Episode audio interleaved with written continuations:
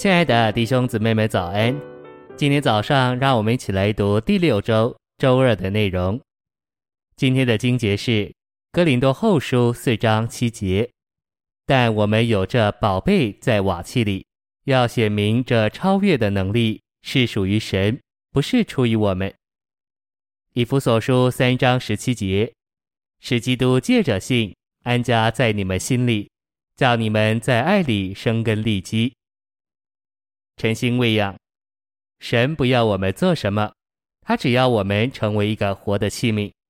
如果你是一个没有生命的器皿，像瓶子一样，你很容易让主人来使用，因为你没有意志、思想或情感。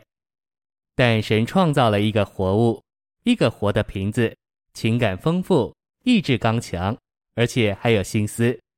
这个活的瓶子堕落以后，就成了神的难处。历代以来，这种难处一直在基督徒中间。基督徒不是冷淡，就是太热衷于知道和作为。无论在哪一面，主都无法得着这个器皿。这一点在新约里很清楚，尤其是在使徒保罗的十四封书信。你可以说，这十四封书信总归可用一个词来表达：敞开的器皿。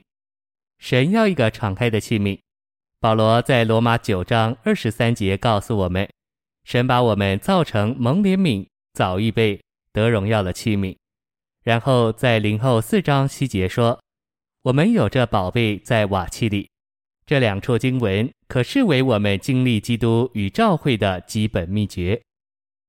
信息选读：敞开的器皿就是不做什么，只是一直敞开，好得着充满。经过种种过程的神。三一神包罗万有的灵，复合的灵，在这里等候得着一个入口，好进到你里面去。他进到你里面有多少，在于你向他敞开有多少。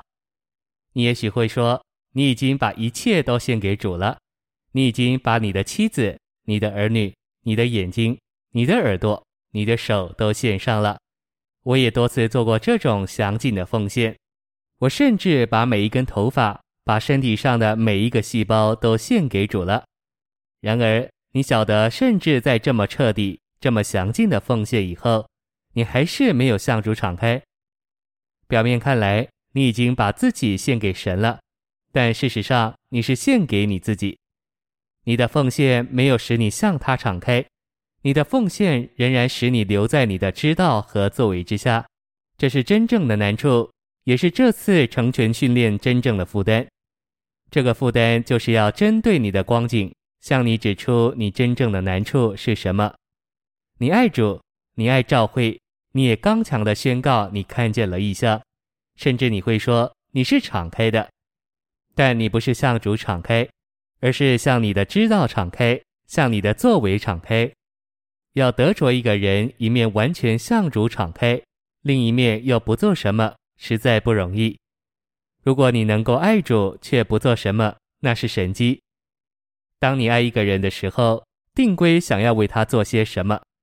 今天基督教的哲学和逻辑告诉你，要为人做事情来表明你爱他们。然而圣经的逻辑是，要爱主，但不要凭自己为他做什么。爱主要爱到极点，但不要凭自己为他做什么，这不太容易。有时连那些不爱主的人也想要为他做些什么，这是宗教。我们的难处就是太活跃了，你必须主动而被动。爱主爱到极点就是主动的，什么都不做就是被动的。你需要得救，得着加力，得以圣别，为此你必须爱主。然而不要做什么，你必须让主来做一切。在我们堕落的性情里，就是要知道要做。主所要的乃是我们爱他，保守自己一直敞开，不要做什么，只要让他进来。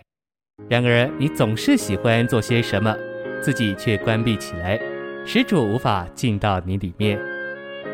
谢谢您的收听，愿主与你同在，我们明天见。